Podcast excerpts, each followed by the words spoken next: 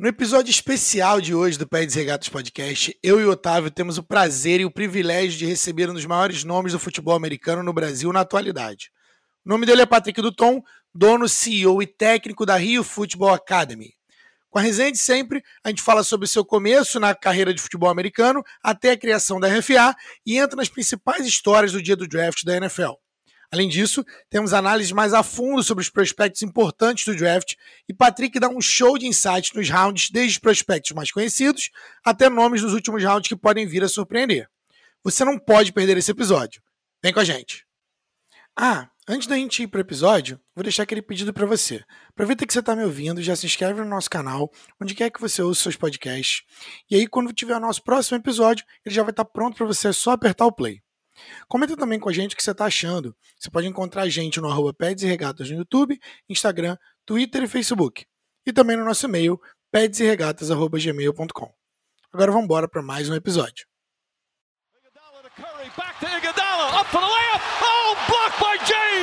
LeBron James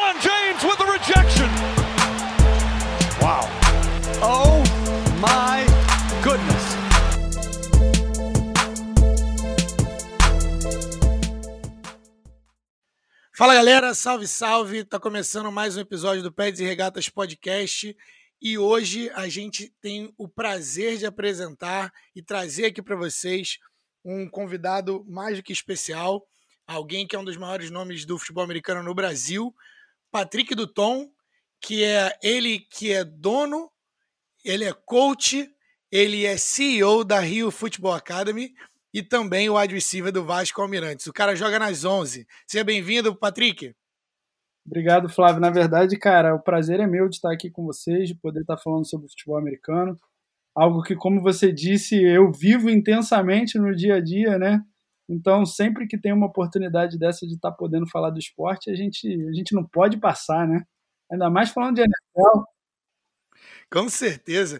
É, com, com, a gente, além de mim, Flávio Merencio, sempre ele, Otávio Ribeiro. Dá um alô pra galera, Otávio. Salve, salve, Flavinho. Salve, salve, Patrick. Um prazerzaço receber você aqui. Como, como o Flavinho disse, irmão, eu falei mais cedo hoje que, que a gente ia ter uma gravação contigo. Um compadre meu que sempre te acompanha ficou fascinado com essa, com essa última análise que você fez para esse draft dos wide receivers. Né? Bem, bem a tua característica, né? Da posição, né? Real recognize real, né? Ele tava falando, cara, que foda, não tem outra palavra para falar que tu é um dos grandes expoentes real do futebol americano no Brasil, irmão. Prazerzaço estar contando contigo, a gente tá pesado aqui hoje. Pô, fico feliz demais, cara, feliz demais desse reconhecimento. E, cara, nessa, nessa temporada aí de off-season da NFL, a gente precisa agitar, né? A gente precisa falar, porque senão, cara, bate abstinência. aqui, aqui a gente fala que o, o draft deveria, os três dias de draft deveriam ser feriado nacional, né, não, Tavinho? Então, pra gente aqui é um, dos, é um dos dias mais esperados, com certeza. Justíssimo. E não só feriado nacional, mas assim, devia também pagar para as namoradas viajarem. porque no um spa. No segundo dia de draft, mano, eu fui abrir meu Game Pass no meio do jantar com a minha mulher. Ela virou pra mim e falou: Você tá de sacanagem, né? Eu falei: Não, era rapidinho, só queria ver um negocinho. O vício. Errado ela não tá, porque o vício ele toma conta da gente. Pra gente, o que pega aqui é o dia 3. Sabadão, há uns 3 anos já que eu tô ficando gripado, né? Subitamente eu dou aquela, putz, hoje não tô muito bem, preciso ficar aqui em casa, ainda mais esse tempo de Covid, né, irmão? A gente tem que se cuidar, então vou ficar aqui só, só com o NFL Network ligado. Meu querido, vamos lá, vamos começar então, vamos abrir a porteira. Eu queria que, primeiro, queria que você falasse um pouquinho pra gente é, de, de como que tá esse joelho. Esse joelho tá bem? O, é, conta pra gente um pouquinho da tua lesão e tudo mais, como tem sido a sua recuperação. Acho que essa é a pergunta de um milhão de reais, Flávio. É, eu, eu tive duas lesões no joelho, as duas de ligamento cruzado anterior, né, o famoso LCA. É, a primeira, eu, na época eu estava contratado pelo Cruzeiro, estava morando em, em Minas, é, não podia operar, então meio que fiz fortalecimento e, cara, posso dizer que foi um milagre mesmo, eu consegui voltar a jogar mesmo com o ligamento rompido. E desde então, esse joelho direito aqui nunca precisou de cirurgia recuperou na marra mesmo. Só que no, o outro joelho não teve tanta sorte assim. e não, não aguentou a pressão, então eu tive que fazer uma cirurgia no início desse ano, mas está tudo correndo conforme o, o previsto. A recuperação está até acelerada. Então, o difícil é, é, é, não correr. O difícil é, é, não passar das etapas, porque eu sou um cara muito ativo, mano. Então, tá difícil, mas a gente vai levando. A gente que bom, viu, cara, pô. bom ouvir isso. A gente viu, A gente cara, acompanha. pelo amor de Deus. Você operou quando, Patrick? Quando no começo do ano? Foi janeiro mesmo? Não, foi fevereiro. Eu operei, operei dia 5 de fevereiro, inclusive hoje fazem três meses. Que isso, cara, pela madrugada, eu tenho o quê? Umas três semanas a gente tava comentando aqui, o Flavinho, porra, tu tava fazendo uma maratona, tu, tu fez bicicleta, tu fez corrida, porra, tu, que isso, mano, Iron Man? Cara, é, é difícil ficar parado para atleta. É, assim, as primeiras três semanas foram de, de querer, assim, "Ah, quero sair, quero correr, quero fazer alguma coisa. E a gente, a gente acompanha lá no, no, teu, no teu Instagram, né? No arroba Patrick do Tom. E a gente tem, tem lá um, um destaquezinho com a recuperação do LCA. Eu também fiz LCA e eu sei como é difícil a recuperação. Para atleta é uma das cirurgias mais difíceis, mas hoje em dia não acaba a carreira de ninguém. Já foi, já foi a época, né? Então, hoje em dia, para atleta de, de ponta, é, a galera consegue voltar e voltar bem. Então a gente deixa aí os nossos. é, a gente quer te ver em campo em breve. certeza. Porque tá no final da carreira, né, cara? Já tô no final da carreira, então tem que pelo menos acabar bem, né? Não quero não, porra. Aproveitar esse restinho do tanque aí, pô. É, Cara, ainda mais aproveitando esse gancho. cara, bicho, porra! Meu querido, aproveitando esse gancho, eu queria saber, eu queria que você contasse um pouquinho pra gente como foi o seu, o seu contato com, com o futebol americano, como é que o futebol americano entrou na tua vida e conta um pouco pra gente dessa, dessa sua jornada aí como atleta, é, antes de você é, fundar a RFA e tudo mais, até culminar nesse projeto maravilhoso. Ah, então, Flávio, eu sou. Eu vim do basquete, né? É, fanático por basquete. É, joguei minha infância toda o esporte e sempre fui doente, né? Pelo esporte. Torcedor do Knicks, então você já sabe que de fato é uma doença. Você Sofredor. escolheu sofrer. Exato. Esse ano a gente tá bem, inclusive, tá? Daqui a É pouco verdade. tem jogo. Daqui a pouco tem jogo. É, e, cara, do, o basquete me levou pro, pro, pro futebol americano, né? Em 2007 eu tive o primeiro contato com o esporte. É, como eu era torcedor do Knicks, eu tive... Eu vi o Giants né, mandando bem naquela temporada e eu falei, cara, vou continuar com os meus times de Nova York aqui, não tem por que sair dessa região. E aí comecei a torcer pro Giants. É, confesso que não entendia muito bem do esporte, mas me apeguei ao time e o time foi campeão do Super Bowl naquele ano. Eu falei, porra, cara, é isso, né? Fidelizou. Tem que ter um equilíbrio. O Knicks só perde. Eu, eu tenho que torcer para um time de Nova York que ganhe, né? Tem um, tem um esteio agora aqui. E aí, cara, em 2007 eu tive essa primeira experiência. É, confesso que os outros anos eu assistia alguma coisa, não era ainda aquela paixão, não tinha virado minha paixão ainda. E em 2011, da- 2010, na verdade, 2010, o Jets estava mandando muito bem. Como o Jets era de, de Nova York também, é, eu comecei a, assim, a torcer, né, a assistir. E, e voltei de fato a assistir futebol americano em 2010. E aí, em 2010, eu fiquei, porra, fanático pelo esporte. É, 2011 foi o meu primeiro ano assinando Game Pass. E aí, quando o, o Giants foi campeão, eu falei, cara, aquela, aquele êxtase, aquela coisa. Falei, porra, quer saber? Começar a jogar esse esporte aí. Será que não tem esse esporte aqui no Brasil? Aí, na época, eu, eu namorava, é, essa, essa minha ex-namorada ela tinha uma melhor amiga e o namorado dessa melhor amiga dela jogava no Botafogo. E eu falei, pô, faz a ponte aí, né? Vamos, vamos fazer isso aí acontecer. De repente, quem sabe eu não tenho uma chance e tal. E aí, cara, essa história é curiosa porque a gente marcou de sair para jantar os dois casais e o moleque era fechadão, assim, não falava nada. Parecia que o moleque tinha ido obrigado, sabe? E eu louco pra ficar sabendo mais sobre o esporte, não, não, não. E o moleque mó cara fechada. Aí, enfim, aí acabou que o moleque me indicou uma, o futebol americano na praia, que era como todos os atletas aqui no Rio começavam a jogar. Eu fui, né? Fui começar a jogar o esporte na praia no, no ano de 2012. Foi, foi meu primeiro ano. É, enfim, e aí desde o primeiro momento comecei jogando na defesa e eu era, cara, muito magro. Eu era um cara assim que pesava menos de 70 quilos, é, não, gostava de academia. E, o, e, os treinadores naquela época eles olhavam para mim e falavam assim, cara, você não, você não tem chance nesse esporte não. vou ser sincero com você, é melhor você largar isso, é, ou tentar, ou de repente tentar ser kicker, porque você chuta bem. Eu falei, porra, não quero ser kicker, mano. Qual é, cara? Jogar, pô. Porra, eu joguei futebol minha vida inteira aí, agora tu, porra, eu quero jogar essa parada aí. Tu quer me botar pra ser kicker? Eu falei, não, vou jogar essa parada. Ele, ah, beleza, então esquenta o banco aí e quem sabe um dia você entra. Esse, esse foi o papo no meu primeiro mês de futebol americano. E aí eu levei pro pessoal, porque eu gosto de levar pro pessoal, cara. Alô, Michael. Alô, Michael Jordan. Personal. É, e aí, cara, comecei a meter a cara nos treinos e estudar o esporte e treinar e treinar e treinar e comecei a encher o saco daquele cara que tinha saído para jantar comigo. Falar, não, tu tem que me ajudar, porra, cara, tu é a única pessoa que eu conheço. Né, ele jogava de quê, Patrick? Ele jogava de wide receiver. ele, ele me ajudou e eu tava na defesa, né? Porque eu comecei jogando na defesa, porque eu não tinha espaço nenhum para jogar no ataque. E aí, no primeiro jogo que a gente ia ter, no campeonato, o treinador me botou como titular. Aquele mesmo treinador que falou que eu não ia chegar a lugar nenhum. Eu falei, beleza, o cara, pô, enxergou que eu tô me dedicando. Eu posso até não ser o melhor do mundo, mas eu tô me dedicando. Da minha parte eu tô fazendo. E aí, na, eu lembro que no segundo quarto desse jogo eu fiz uma pick six, cara. Eu não sabia nem o que eu tava fazendo direito. Que maneiro. E aí eu falei, caraca, mano, tô mandando bem nessa parada.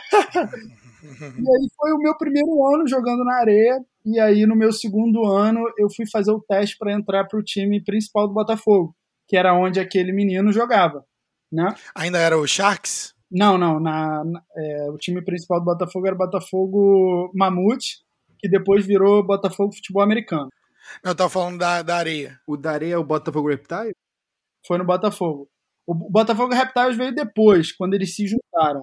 E aí, em 2013, eu entrei para o time principal do Botafogo, entrei jogando na defesa também. Só que eu deixei bem claro que aquilo, apesar de eu ser é, um jogador bom naquela posição, eu falei, cara, eu não quero. É, eu quero jogar no ataque, eu, eu sei que eu tenho capacidade para isso. E os caras falaram assim: ah, não, você é titular jogando na defesa, para que, que você quer jogar no ataque? A gente está tá com sete wide receivers aqui, não faz o menor sentido. Eu falei, não, cara, eu quero jogar. Se for para jogar essa parada, eu quero jogar onde eu goste e eu tenho certeza que eu vou ralar e eu vou chegar onde eu quero chegar. O cara falou, beleza, então esquenta o banco aí. E aí já tinha tido um jogo, né, na temporada, e o segundo jogo a gente ia jogar em Porto Alegre.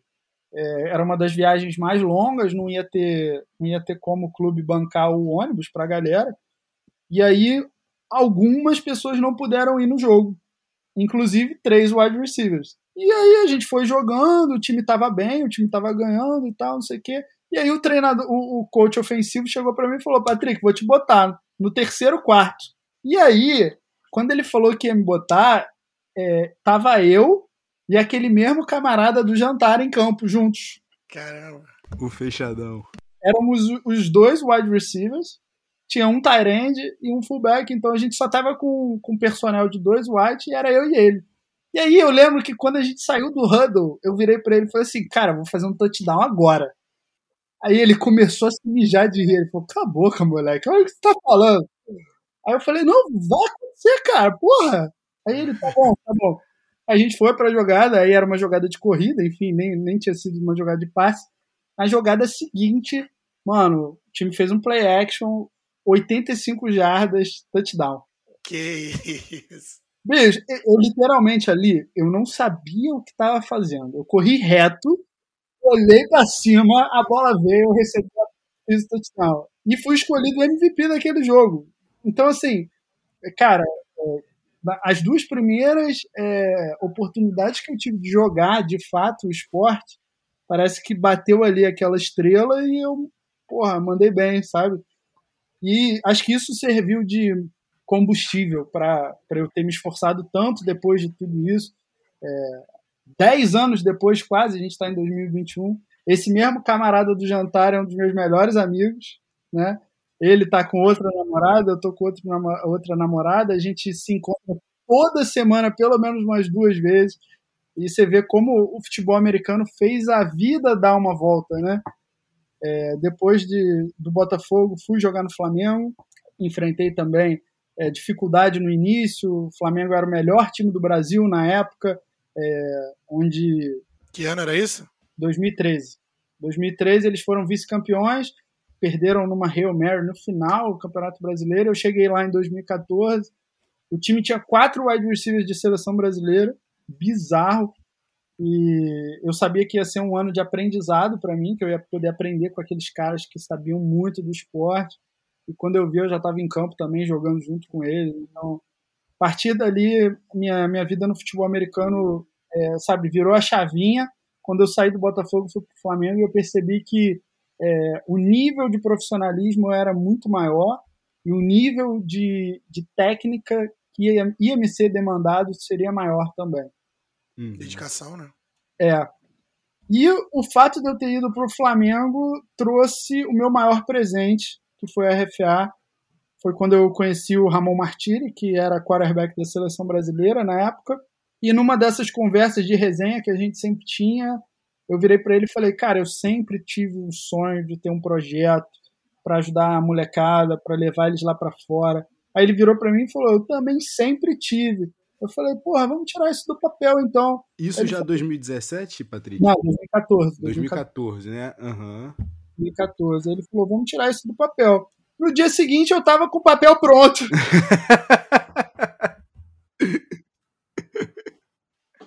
aí, a gente marcou um camp, né? E é por isso que o, o nosso e-mail até hoje é Rio Futebol Camp, porque eu gosto de ter essa lembrança do nosso primeiro dia, sabe? É, marcamos um camp, e aí a gente teve 35 meninos no camp. Eu falei, mamão, para o projeto rodar, a gente precisa de quatro crianças para poder pagar os custos. O que vier é lucro. E no primeiro mês a gente já tinha 20 meninos inscritos né, no projeto. E aí, no final de 2014, a gente tinha dois meses né, de projeto de RFA.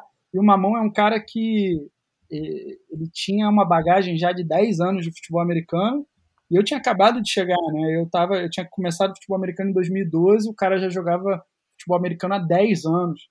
E eu virei para ele e falei, cara, eu vou fazer o seguinte, eu vou deixar a RFA na tua mão, eu vou para os Estados Unidos, eu vou correr atrás para melhorar, é, seja tecnicamente, fisicamente, é, porra, cara, o que eu puder fazer de parte tática para trazer e agregar e, cara, poder olhar para você, né, na, na mesma altura, porque eu olhava para ele como muita referência para mim. E, e aí também foi outro diferencial na minha carreira quando eu fui para os Estados Unidos, joguei em Nova York. Podia ser outra cidade, né? É, é tinha que Característica ser. já. Você foi para onde lá especificamente, Patrick? Cara, eu fui para Brooklyn, né? O meu melhor amigo na época morava lá, então a gente fez acontecer isso. Estudei na Brooklyn College. É, treinei num time no Harlem, time tenso. Mas era, foi uma, foi uma experiência de vida assim, cara, que mudou, mudou quem eu sou hoje em dia, né? E na minha carreira também, eu tive a experiência de treinar negativo, menos 5. Então, aquilo ali elevou o meu nível. Eu vivi ali basicamente oito meses de experiência de futebol americano. E em 2015, quando eu voltei, eu voltei não só para poder olhar o, o Mamão de igual para igual no nosso projeto, mas como para ser referência no meu time. Virei é, o a principal arma do meu ataque no Flamengo, era a principal ameaça. E em 2016, no ano seguinte, a gente foi vice-campeão brasileiro, eu bati o recorde de touchdowns naquele ano. É, muita coisa legal aconteceu nesses, nesses anos de futebol americano.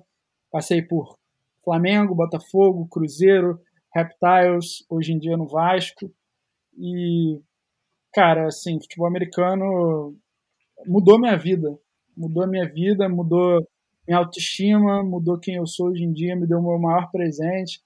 É, me deu um filho que é RFA, Então, assim, só tenho gratidão demais por esse esporte. Que barato, irmão. Sobre esse filho, vamos, vamos aproveitar e, e falar um pouco mais sobre é, como é que. Como, a ideia, né, inicialmente, né, de ser um dia, passou desse dia, vocês viram né, o retorno, mas quando é que você chegou e falou assim, já foi no dia seguinte também, na, na, mesma velocidade, na mesma intensidade, que, ó, do, de Real Football Camp a gente vai fazer um Real Football Academy, vai ser uma coisa mais robusta.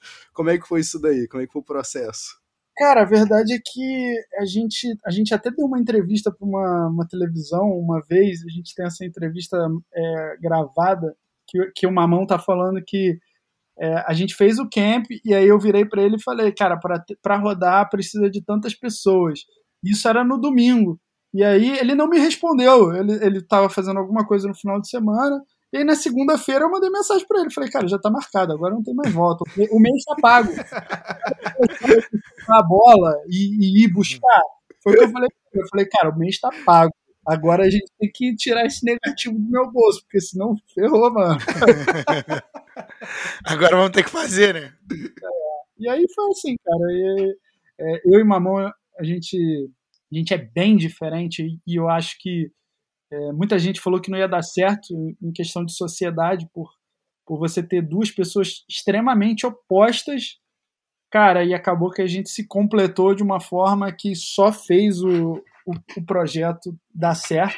Eu lembro que na época que a gente foi contratado para jogar no Cruzeiro, né? Porque o Cruzeiro contratou eu e ele e a gente a gente ia para Minas é, no início da semana chegava em Minas, a gente treinava junto no Cruzeiro, a gente dividia quarto no Cruzeiro, a gente voltava de Minas para o Rio, a gente dava o treino da RFA no Rio, a gente ia para noitada junto, a gente vivia porra, 24 por 7. E, cara, foi. Acho que essa foi a chave para ter dado tudo certo no nosso projeto. Acho que é, é, o amor que você tem pelo esporte, a parceria que você tem com as pessoas. E, e é isso. Não tem, não tem forma. Já um parceiro melhor, né? É. E, cara, o, o maior lema da RFA, é, desde o dia 1, né? Eu, eu lembro que eu ouvi essa, essa frase. Não, hoje em dia eu não lembro aonde eu ouvi, mas eu lembro que quando eu ouvi aquilo bateu no, no meu coração lá em 2014, quando a gente abriu a RFA, que é a frase grind till they notice, que, que, que significa evolua até que eles percebam né? E eu tenho ela até tatuada hoje em dia, né? né? E esse sempre foi o lema da RFA e ver os meninos da RFA levar esse lema, né? Porque hoje em dia a gente já mandou mais de 40 moleques lá para fora para estudar, para jogar futebol americano com bolsa através do esporte. Tem, tem moleque Isso é nosso. É muito maneiro. Divisão 1, né? De college, é, titular em divisão 1 de college. É, então, assim, para mim é, é só orgulho, cara. Só orgulho. E se tudo isso aconteceu até agora, eu só tenho uma expectativa enorme do que, do que ainda está por vir aí. Cara, que maneiro. Muito bom ouvir a tua história, cara. Tenho certeza que tem muita gente que está ouvindo essa história que sempre teve vontade de jogar futebol americano e não sabia como. É, e agora a galera sabe como também. É, eu, eu tive a oportunidade de ter uma experiência lá atrás, cara, no, quando o futebol americano estava começando mesmo, ainda era na areia com o Rio Bucaneiros, não sei se você vai conhecer o nome ou não, mas era um time total amador e tal. E veio também de algo, de uma paixão que era tipo, como que eu posso praticar esse esporte aqui? Porque eu pensava, cara, se eu, se eu tivesse no high school, com certeza eu ia estar jogando esse esporte lá nos Estados Unidos, com certeza. E depois eu fui para mas aí depois eu estava entre o futebol americano e o futebol mesmo. Aí depois eu fui estudar para jogar o futebol que a gente conhece, não o futebol americano. Mas muito legal ouvir a tua história, cara. Muito maneiro, principalmente para a galera que, é, que vê o teu. onde, onde a, a Rio Football Academy está hoje, o patamar que vocês estão hoje, é, como uma das referências assim do, do Brasil e como que isso começou, né? Então isso pra gente é bem maneiro de ter você contando essa história aqui pra gente.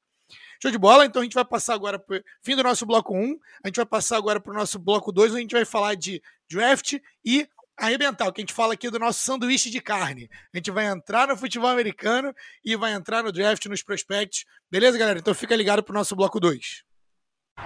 319! 319!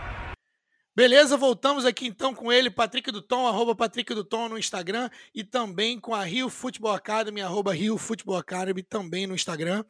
E agora a gente vai para o momento de análise de tape. Para quem não sabe, o Patrick fez uma parada muito irada, das paradas mais iradas que eu já vi na internet, que foi o QB Room do Devonta Smith e também a série dos wide receivers, onde ele analisa cada um dos prospectos, dos principais prospectos desse draft, dessa classe, que é uma classe que é, os scouts falam que é uma classe recheada, mas a gente nunca sabe, né? Porque o draft é o que eles chamam, né? Uma crapshoot, pode ser que a galera vingue, pode ser que não vingue, mas a gente tem como analisar o, o tape dos caras, a produção dos caras no college até aqui.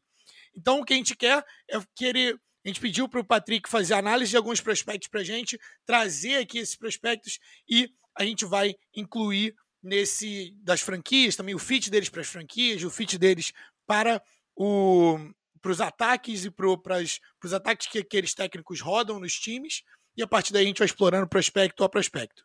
Tudo bem, Patrick? Tudo ótimo, Flávio. De antemão, eu já vou pedir desculpa à galera aí se eu errar algum nome, se eu errar alguma faculdade, se eu errar algum, algum time já são algumas concussões aqui na carreira e, e a memória não, não é o forte. Confere. Fechadão. Então, Tavinho, toca daí. Quem que vai ser o nosso primeiro prospect? Vamos lá. O primeiro prospect não tinha como a gente não, não ir no óbvio, né, Patrick? A gente vai saber de você que a gente pulou tudo que a gente tinha de pre-draft e até mesmo do post-draft. A gente passou o Trevor Lawrence, né, pelo, pelo chove molhado, né? A gente vê tanta gente falando, mas a gente queria saber um pouco mais de você, como é que você classificava ele, é, de fato para você é ou não é esse prospecto geracional? Como é que como é que você avalia? Cara, eu sou Trevor suspeito, Lawrence. Eu sou suspeito para falar do, do Sunshine porque apesar de ser torcedor de Stanford, eu sou um cara que rodo um ataque é, como, como o Flávio disse, eu sou treinador também, eu rodo um ataque muito parecido com o ataque de Clemson. Até porque o W. Sweeney, que é o, o, o treinador de Clemson, ele era wide receiver, é, então é, eu até que eu me assemelhei bastante com a história dele, né? Então acabei ficando quer, querendo saber. Então o cara tem muito a ver comigo. Então aqui a gente roda um ataque bem parecido. E quando o Lawrence foi para Clemson, eu fiquei, falei, caraca, porra, irado. A gente acabou de, de mandar o Deshaun Watson para a NFL e agora vai entrar o Lawrence. E no primeiro ano o cara me deixou de cabelo arrepiado, mano. O maluco, o maluco levou o time ao campeonato nacional. Aí eu falei, que isso, bicho? Eu já acompanho o Lawrence desde a época do Elite Eleven, porque é, ele, ele era um dos melhores prospectos de high school, é, perdeu, se eu não me engano, dois jogos na vida no high school, é, ou um, não lembro agora. E chegou em Clemson. Era, era ele e Justin Fields ali, né? Eles cresceram 20 quilômetros um, um, do outro, né? Era, tinha essa competição quando eles cresceram de quem que seria o melhor e tudo mais. Sim, inclusive o Lawrence perdeu o Elite Eleven pro Justin Fields. É, só que quando ele entrou em Clemson, eu falei, não, ele vai demorar um pouquinho para se adaptar. E o cara rodava o ataque de uma forma que parecia que ele estava confortável, estava jogando no, no, quintal de casa. Eu falava, caraca, mano. E é, é, é verdade, é assim, ficou chato falar do, do Lawrence, porque ele tem tudo.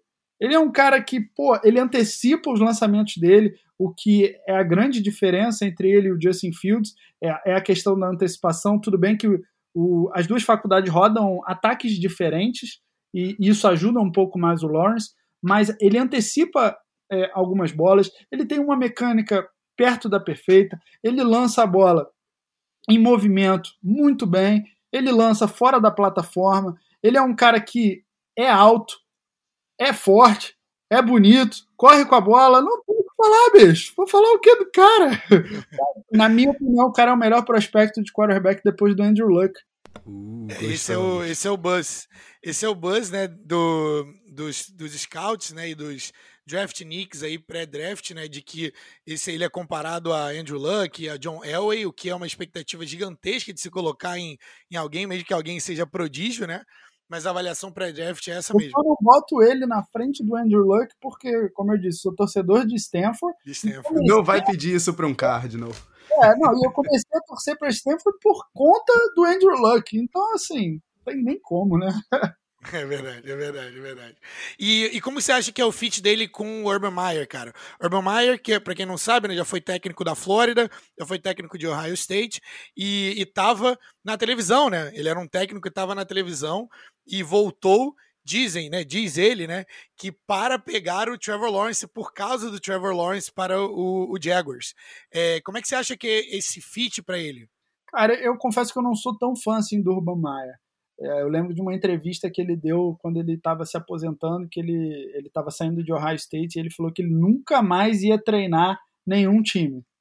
E aí, quando apareceu uma, uma situação favorável, onde ele ia pegar o melhor prospecto dos últimos tempos, aí ele decide voltar e decide tentar mudar a história de Jacksonville, né? Então, assim, é, eu acho que o, o Trevor Lawrence ele se encaixa em qualquer tipo de ataque. Ele é um cara que ele tem todas as ferramentas para rodar todos os sistemas. E eu acho, inclusive, que Jacksonville tinha que trocar de nome, porque tá, tava, tá na hora deles renascerem e esquecer o que passou, né?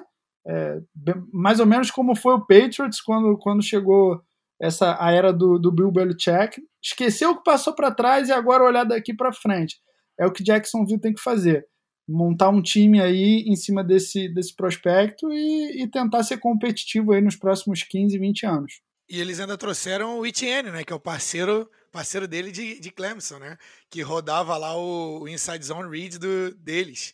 E muito, muito porque o, o Etienne é, era bom no espaço, né, com, com space o Etienne é bem, é bem bom. Então, você falou aí que você roda também um, um esquema parecido, né, na, na tua offense, né? Eu sou muito fã do Etienne, para mim era um dos melhores running backs desse draft, mas não acho que mandaram bem de ter pego ele. É, acho que o time é cheio de necessidades e, e, você querer juntar a sintonia ali de um QB com um running back não é algo tão importante assim a ponto de você deixar outras picks passarem. Tavinho também compartilha dessa opinião, né? Sim, numa posição que a gente tem visto, né, cada vez mais produção de jogadores que não são draftados lá em cima, né, no, no draft, né, você teve um corredor undrafted correndo para mais de mil jardas temporada passada, e aí, temporada seguinte, você gasta um, um, draft capital desses, assim, na posição, como você falou, Patrick, uma quantidade absurda de buracos, a gente fica... É, é questionável, né, a segunda escolha. Foi até, foi até o que eu falei no meu Instagram esses dias, é, cara, Jacksonville, mais do que qualquer outra pessoa, sabia que você podia encontrar um bom running back fora da primeira rodada. E aí os caras, depois de terem é, o melhor jogador, possivelmente, do time do Jacksonville ano passado foi o running back. E aí os caras vão e pegam um running back na primeira. Porra. Ah, mas ele não se encaixa no tipo de ataque que o Urban Meyer quer rodar. Ah, irmão, o cara tá na NFL, ele tem que se encaixar, dá o jeito dele, pô, pelo amor de Deus. É, e beleza, então passando do, do Trevor Lawrence, vamos colocar o cara que ele é, sempre foi comparado, né, quando ele cresceu ali no High School Circuit e tudo mais, você falou até dele já, que é o Justin Fields, que é um, a, a minha, na minha opinião, né, um, do, um, um, dos melhores first rounders em termos de valor e o fit para o, o, o, Bears. O Bears precisava do quarterback do futuro, mas eu quero saber de você, o que, que você acha de Justin Fields, o que, que você acha do, do fit dele também ali com o Matt Nagy. É, o Justin Fields, é, eu fiquei intrigado com o que aconteceu, né? Porque quando acabou a temporada do college ano passado, é, muita gente colocava ele bem próximo do Trevor Lawrence. E, e a minha pergunta é: o que, que aconteceu nesses últimos três meses para um cara que estava sendo comparado com o melhor prospecto dos últimos 10 anos cair para uma pique 11, sendo que alguém teve que dar trade up para pegar? Então, assim, é meio esquisito o, que, que aconteceu. É, não sei se alguém tem algum inside information, né? Se os times têm algum inside information. Mas se você assiste tape, cara, a tape não mente, o vídeo não mente. O Justin Fields é um puta prospecto. Se ele vai vingar no futuro, gente, isso aí a gente nunca sabe. O que a gente pode dizer é: o cara é um bom prospecto? Não, o cara era um ótimo prospecto. O cara era para ter sido o QB2 dessa classe. Né? Ele tem tudo, ele tem tudo e mais um pouco. A única coisa que ele não tem, que é a antecipação, que eu falei que o, que o Trevor Lawrence tem, por conta do esquema de ataque que ele jogava. Ele jogava num, ataque que se chama run and shoot. Run and shoot é basicamente os wide receivers eles têm opção em todas as rotas que eles vão correr. Então, eles vão estar sempre lendo a defesa e o que a defesa fizer, eles vão reagir e vão fazer uma rota para ficar aberto. Então, esse tipo de sistema ofensivo é muito difícil para o quarterback, porque demora para desenvolver. Né? E, o, e, e, e, coloca a responsabilidade na mão do wide receiver, que o wide receiver tem que fazer uma leitura e acertar a rota. Então, muitas das vezes, é, falavam assim: ah, o Justin Fields é, atrasou a leitura. Não é que ele atrasou a leitura, ele tem que esperar aquele wide receiver tomar a decisão. Porque se aquele wide receiver toma a decisão errada e ele lança, esquece, vai na mão do safety, a bola vai na mão do defensor.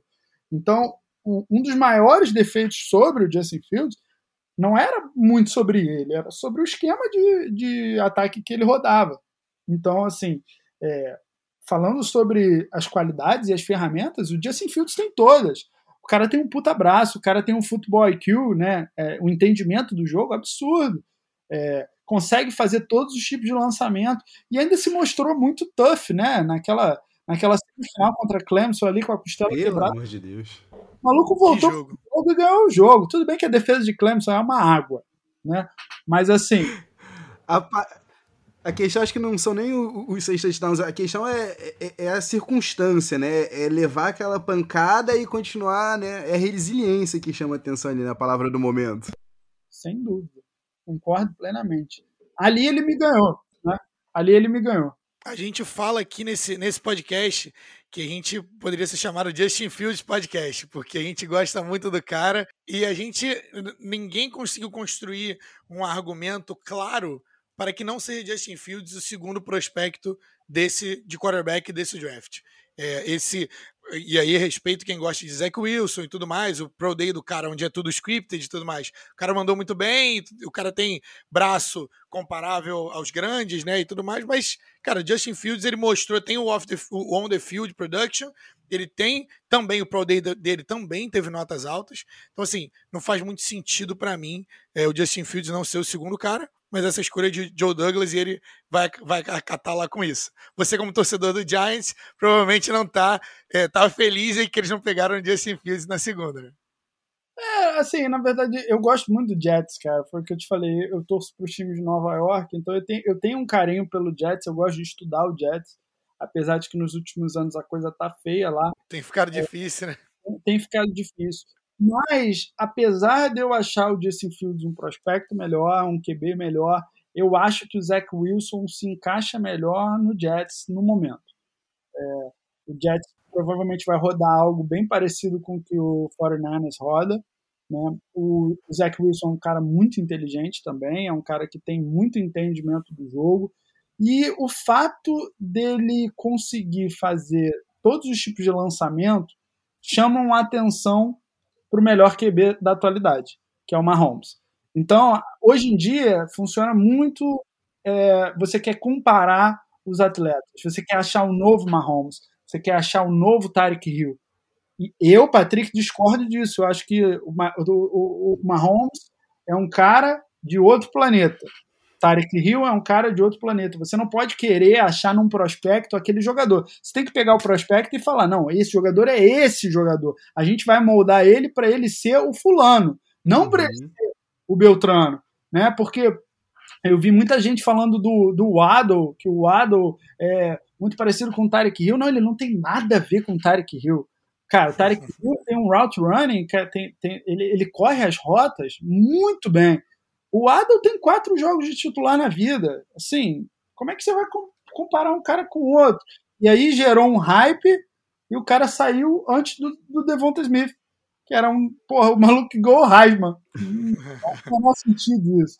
Então, o Zach Wilson é a mesma coisa. O Zach Wilson é um cara que foi comparado ao Mahomes pelo tipo de, de, de ferramenta que ele tem, pela força do braço. É... Então, assim, isso gerou um hype nele. Mas como quarterback, como prospecto, eu entendo que o Justin Fields seja melhor. Mas acho que o Zach Wilson encaixa bem nesse ataque do Jets. É, o engraçado né, do, do college football né, é que um ano atrás ninguém sabia quem era Zach Wilson. Ou se você falasse que o Zach Wilson ia ser o número 2, o pique número 2, a galera ia te chamar de maluco. porque ele não era conhecido, né? E aí chega mais perto, aí vem as comparações, chega mais perto do draft, ele foi comparado, o braço dele foi comparado a Mahomes e Aaron Rodgers. Olha o tamanho do, de, desse tipo de comparação para um cara que está chegando numa franquia que já tem pressão. Pressão é o que não falta ali, né? Exatamente. Acho que contou também o rostinho bonitinho dele para Nova York. É um cara que. Quarterback face. É, chegou para ser o franchise. E, assim, o, o, o, que me, o que me pega no Justin Fields, é, que é o único ponto contra que eu tenho dele, é porque, assim, quando você fala em Justin Fields, você lembra bastante dele correndo com a bola. Né? É, apesar dele não ser esse tipo de quarterback, você lembra de momentos dele correndo com a bola, momentos fantásticos. E aí você começa a olhar na NFL e você pensa, quais foram os QBs com, com excelente físico, com excelente velocidade, que corriam com a bola, que fizeram sucesso na NFL? Eu, eu lembro de Cam Newton, só que o Cam Newton é um cara que é 6'6", é um cara que é um 240 trem, parece Athletic um, Freak, né? Um, um, jogador de linha defensiva que derruba todo mundo, que não é o caso do Justin Fields. E eu vejo o Lamar Jackson, que é um cara mais fraco, mas que é um cara elusiveness, né? É um cara que, assim, para... lembra o Netuno do X-Men, um cara some e então, Eu não vi nada igual ao, ao Lamar Jackson. Então, assim, nos últimos tempos aí a gente teve dois QBs que deram certo nesse estilo de jogo, então será? Né? Eu sou um cara mais pró é, QBs pocket passers, caras como Tom Brady, caras como porra, Peyton Manning, Aaron Rodgers, caras que, sim, até o Mahomes, o próprio Mahomes, ele corre quando precisa, né? Só quando tem aquela necessidade. Ele não é o cara que vai correr antes. É, esse é o meu único pé atrás com o Justin Fields. Bem, eu, eu adicionaria mais um nome aí a essa galera que você citou. Eu só vi um cara e eu tenho que puxar a brasa para minha sardinha, mas o cara era brabo, que era Mike Vick. Né, o Michael Vick era, era bizarro e era o único cara que tem o, o tweet e a capacidade atlética do Lamar Jackson na corrida. Mas ele era quase um running back, né, que sabia passar. E não ao contrário, não um quarterback que sabia correr de tão, é, de tão dele, né? forte. Né? É, essa coisa da memória aí é um problema. Eu podia esquecer o melhor dos três, eu esqueci. É, o Michael Vick era um cara à frente da época dele, né? É, uhum. ele, ele, ele, na verdade, ele, ele foi o Mahomes de hoje em dia, porque depois do Michael Vick, eles. Ah, agora a gente vai precisar achar um QB que corre, né? Então, uhum. É, engraçado que esses dias ele foi correr um 4 dash e deu 4.7. O cara com Eu vi do Rich Eisen. Meu Deus do céu. Pela madrugada. O maluco me correu 4.7. 4.7 é a minha melhor marca de todos os tempos no combate. Pô, tá de sacanagem. E ele tem 40 e blau, né? 41, 42. Mano, se tu olhar minhas tapes de vídeo, eu ganhava todas as verticais de todo mundo. E a minha melhor meta foi 4.7. Esse cara ia ser muito rápido, muito. Ele era blur total. Mas vamos sair aqui dos quarterbacks, então. Agora a gente vai para online, vamos para a galera ali que protege. E o cara que, na minha opinião, é um unicórnio, que é o Penei Sul. A gente falou bastante dele aqui já nesse podcast. E aproveito aqui para você, para convidar você, caso você não tenha visto o vídeo que rodou o mundo aí, mais de 25k de views lá no Rio Futebol Academy, arroba Rio Futebol Academy. É, fala um pouquinho pra gente do, do Penei Sul é, e o que, que faz dele tão bom na posição dele, o, Patrick. Cara, para mim ele é, ele é o melhor prospecto de, de linha ofensiva dessa classe, né? É, apesar dele ter dado opt-out no último ano, é, vem, vem de Oregon, é um cara que tem todas as ferramentas físicas e técnicas pra ser, porra, brilhante na NFL. O cara é novo, né? É, o cara sendo bem treinado, eu não, eu não sei nem com quem comparar esse cara. Porque o cara tá, tem, tem um potencial, tem um upside enorme, enorme. E da mesma forma que a gente achou loucura terem passado Justin Fields, eu achei loucura terem passado o Sewell é um cara que é para ser o seu tackle, o seu left tackle do futuro aí por 10 anos no mínimo. E o, e o vídeo da vibração do Lions, cara, da War Room do Lions. Isso aí pra mim foi sensacional, porque assim, eu nunca tinha visto isso, confesso para vocês. E aí, eles mostraram a vibração do Lions antes de falar a pique. e aí eu falei, caraca, mano, os malucos vão de Justin Fields. falei, caraca, vão de Justin Fields. E eu tava numa sala com mais um, uns 15 amigos, assim, gente, e tinha um torcedor do. Cara, essa história é incrível. Tinha um torcedor do Lions, e antes do draft, na manhã do draft, ele falou: Eu, eu já tô com meu Golden Ticket aqui no bolso, com meu papelzinho, com o meu prospecto que eu quero no meu time. E, e, e eu não vou mostrar para ninguém. Irmão, quando o Penei Sewell saiu, ele tirou o papel do bolso e era Penei Sewell. Eu falei, mano, mano. Tá não é possível. Quantos papéis tem aí no teu bolso? Fez cinco cópias. Porra, mano, era é, assim, surreal, surreal. O Lions mandou muito bem. E, e para contextualizar para a galera, né? Para quem não acompanhou o draft live, o pré-draft, né? Era o, uma das do, uma das coisas que os scouts estavam colocando nos mock drafts, é, o Penei Sewell, um dos times, né, era o Bengals, na 5, na posição 5, para proteger o Joe Burrow. Quem não viu ainda a foto do Joe Burrow com aquela cicatriz de 10 centímetros no joelho, é, a, inclusive a galera acha que o, a galera acha que o Bengals vai se arrepender de não ter pego o Penei Sewell para proteger o, o, o, o, Joe Burrow. E, e também Miami, né, Miami passou o Penei Sul para proteger o, o, Tua e foi de wide receiver também. Então a gente foi de back, back to back wide receivers, Jamar Chase e Jalen Waddle. Então quando chegou o Penei Sul, que era um cara que tem talento para ser, talvez, se fosse no Big Board, top 2 ou top 3 desse draft, o, é por isso a comemoração do War Room do Lions. Porque os caras estavam muito animados de ter esse tipo de valor na pick número 7, né? Não, Campbell não conseguia conter o sorriso. Hey, big fella! Né? Ele tava que não, não aguentava, de orelha a orelha. Mas aproveitar aqui, aqui que a gente puxou o, o nome do Jamar Chase, e aproveitar aqui, né? Quem inclusive ainda não assistiu a série né, de wide receivers que o Patrick fez no arroba Patrick do Tom no Instagram, tá perdendo tempo, para aqui, vai lá ver que tá fenomenal. Mas eu quero que você diga aqui um pouquinho, Patrick, o que, que você achou dos encaixes, né? O que, que você achou de Jamar Chase no Bengals, né? De Devonta Smith no Eagles. Eu quero saber, né? Você já falou aqui pra gente, a gente entrar no ar um pouquinho do que, que você achou da escolha do Kedar Stone pro teu, pro teu Giants.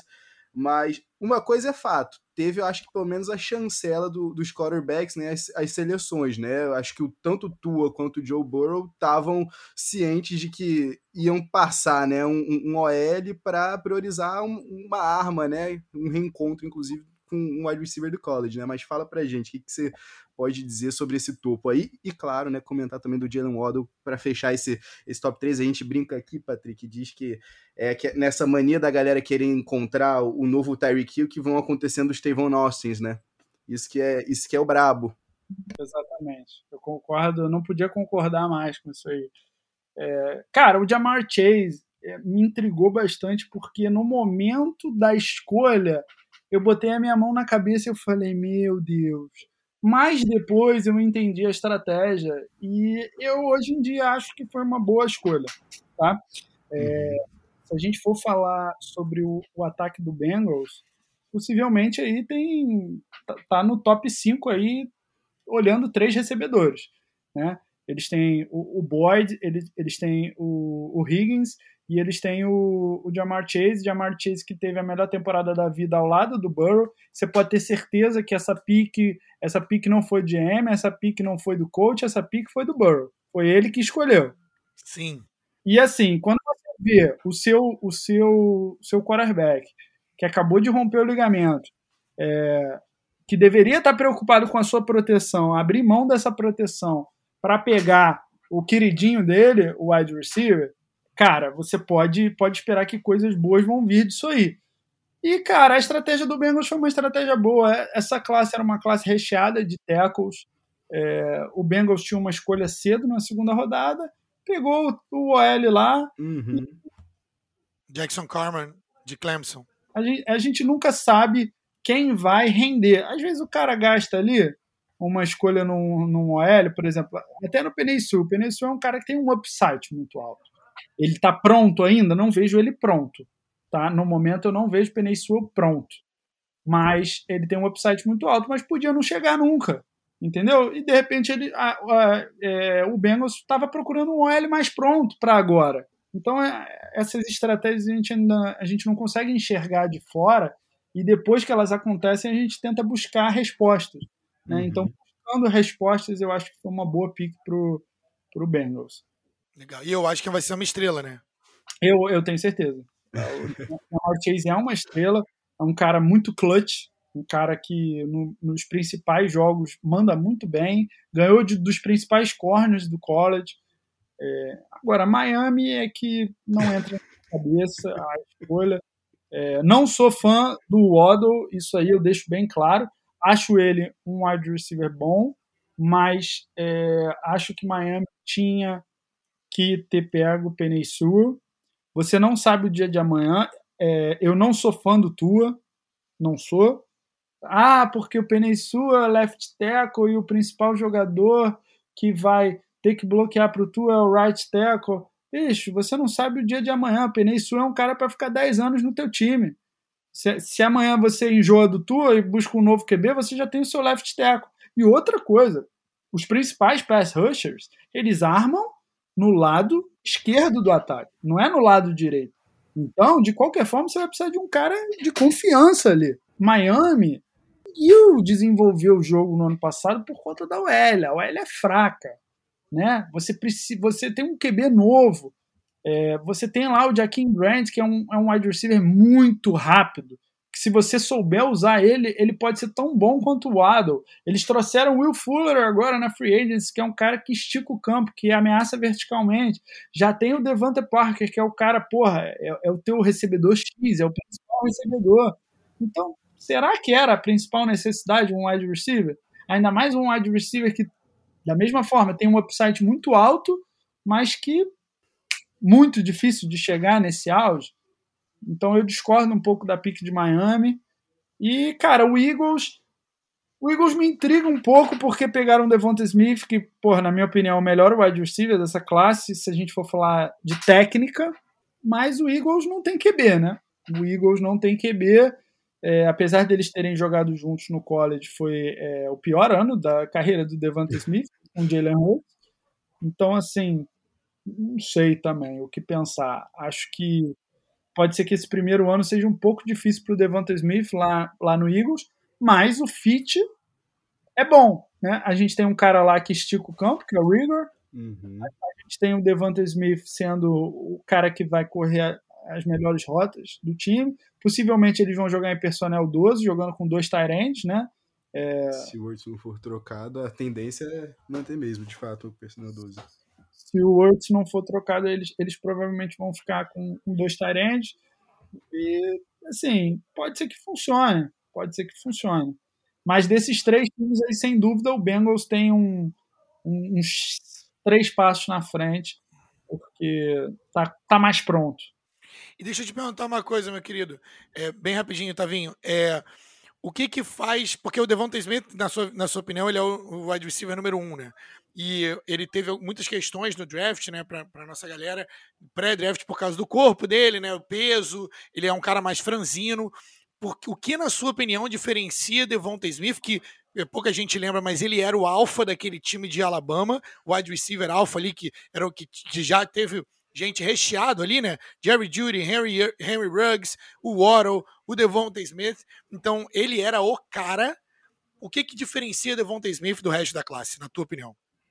É, é, foi como eu disse, a maneira como ele corre as rotas é diferente, né? Você quando, quando, quando você adquire um pouco de, de entendimento da posição, você consegue enxergar os detalhes, né? Então eu, eu consigo enxergar é, cada nuance do jogo do Devante Smith e saber o quanto aquilo é benéfico para o jogo dele, o quanto aquilo é difícil de ser executado e o quanto aquilo faz ele criar separação através das rotas. Então, analisando a tape dele, é, a, gente, a, verdade é que a gente sempre começa a analisar a tape pelos highlights, né? É, eu assisti uhum. Alabama porra, a temporada inteira, é, mas quando você está assistindo o jogo, e eu vou confessar para vocês, eu não fico com a minha cabeça pensando no que o cara está fazendo. Né? Eu estou assistindo o jogo como uhum. um torcedor normal. É, óbvio que tem situações que né, passa o replay e você fala, pô, ele fez isso, ele fez aquilo tal. Mas não é a minha prioridade. No dia seguinte eu já esqueci. E aí, quando você vai estudar os prospectos, você começa pelos highlights. E quando eu olhei os highlights dele, eu falei, nossa senhora, esse maluco não é só o troféu Heisman, o maluco é bom. Aí eu fui estudar os jogos, né? E aí eu comecei pelo ano de 2019, porque na minha cabeça eu falei assim, falei, cara, vou estudar o ano de 2019, que ele não era o principal recebedor, e eu quero, eu quero ver nesse ano é, o, que, que, o que, que ele poderia ter feito melhor, né? Porque 2020 todo mundo sabe que o cara acabou, né? Com o jogo, não sei o quê. Mas o que, que ele poderia ter feito melhor em 2019? E aí eu comecei a analisar e falei, cara, esse maluco é o recebedor 1 do time em 2019. com Jerry Judy, com Henry Ruggs, eu falei, cara, que isso? Aí, eu, aí depois de analisar 2019, eu fui ver a história do cara. O cara quis voltar para Alabama, porque na, na cabeça dele, ele estava com unfinished business, né? Tipo, trabalhos inacabados, que ele queria ser campeão, ele queria né, é devolver para a faculdade tudo que aquilo, toda o que a faculdade deu para ele. Eu falei, mano, fui fã desse cara. Ali eu falei, pô, esse maluco é sensacional. E aí depois ele voltar, e você, você assiste os jogos do início da temporada de 2020, tem dois malucos marcando ele o jogo inteiro.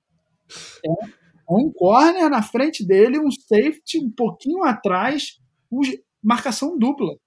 Aí o nego fala assim: ah, o Adel jogou muito bem. Óbvio, mano. Porra. Os caras marcando um, quem tá marcando o outro? Porra, mano. E aí, cara, ele me ganhou. Ele me ganhou porque eu não conseguia ver pontos negativos no jogo dele, falando sobre o jogo, né? E para mim, peso, é, essa, essa questão do, do, do, tamanho dele não faz a menor diferença com o tipo de jogo que está acontecendo na NFL hoje em dia. A NFL mudou muito. Hoje em dia o, o jogo é muito mais pro-offense, é, menos contato, está tá cada vez menor o contato na NFL, eles querem preservar os playmakers. Uhum. Cara, é, eu, eu, não, eu não vejo por que ele não dar certo na NFL. Mas é, essa coisa de dar certo na NFL é uma, é uma caixinha de surpresa, né? Porque, principalmente na, na posição de wide receiver, é, você depende dos outros. E eu já passei isso na minha vida, já tive QBs ruins, e eu sei como é difícil. Como é difícil tu correr uma rota e a bola não tá lá. Como é difícil, porra, o cara lançar para você e ao invés da bola chegar no teu peito, ela, porra, ir na rua. Então, a verdade é que quem faz os, os wide receivers são os quarterbacks, né? É, óbvio que todo mundo pode melhorar, você consegue enxergar a técnica dos wide receivers, mas se o cara não tiver um quarterback bom, não tem jeito, não vai dar certo. Isso que você falou, né, do, do peso, né, chama, chama bastante atenção que a galera a gente vê, né, a maioria desse, do, desses draft nicks, né, da, da, da, grande mídia nos Estados Unidos, usam, né, o, o, o, a, o route running como o, o, o tiebreaker, né, como, ah, não, esse camarada aqui tá num tiro acima ou não.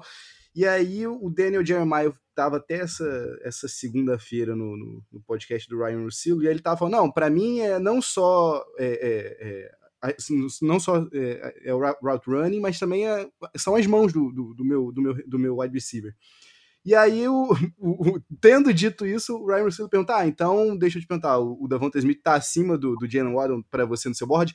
Não, o Davonta tá no meu, em sexto no meu board, o Waddle tá em quinto. Eu fico, putz, mas e aí? Como assim? Como assim? Que, que, não é o tiebreaker para você? Não, não são as rotas, corridas? O que, que, que, que você está avaliando aqui, meu amigo? Fogo. É, o negócio é o seguinte: é, na, na minha concepção e tudo que eu vivi até hoje da posição, wide receiver, basicamente, você tem que levar duas coisas em, em, em consideração. A primeira delas é a capacidade que aquele atleta tem de receber a bola, né, as mãos, e a capacidade que aquele atleta tem em criar separação. Se você não consegue uma dessas duas coisas, você não pode ser o wide receiver. Porque não adianta você ter as melhores mãos do mundo se você tiver com um DB no teu cangote. E não adianta você estar tá a 40 metros de distância desse defensor e você não conseguir pegar a bola. E aí, dentro disso, entram todas né, as nuances da posição. Óbvio que velocidade te ajuda para criar separação, controle corporal te ajuda para receber a bola, mas no, no, no, grosso é isso. E o Waddle, ele não tem, é, assim, notas 10 nesses dois quesitos. E o Smith e o Chase têm. Então, né, não, é, não tem como você comparar um com o outro. Ah, mas o Waddle tem o upside da velocidade. Ele pode, ele pode chegar no Tarek Hill. Ele pode chegar, mas falando do agora, agora, eu sou um cara mais conservador, sabe? Perfeito. E para a gente fechar aqui no, nos wide receivers, Patrick, fala para a gente aí, continua o papo que você estava levando com a gente antes da gente entrar no área aqui, por que, que o torcedor do Giants tem que estar tá feliz. É, eu tô contigo também, tá? Já concordando. Eu acho que o, o, o, draft do Dave Gettleman foi bom, e ainda mais quando a gente olha, né, sobre essa ótica de que ainda trouxe mais draft capital pro ano que vem, né? É bem legal ver isso. Então, assim, é, queria que você falasse o que, que você achou da escolha e, e, e por que que você ainda acha que não é a cara do, a cara do, do Giants, o Kader Stone, mas você gostou da escolha mesmo assim. É, a verdade é que o, o Giants ele tava para pegar o Devonta Smith, né? Já tava rolando as entrevistas, já devia ter umas três, quatro semanas. É, era cara do, do nosso GM e pô, seria um sonho de princesa para mim, né? Sou fãzaço do cara.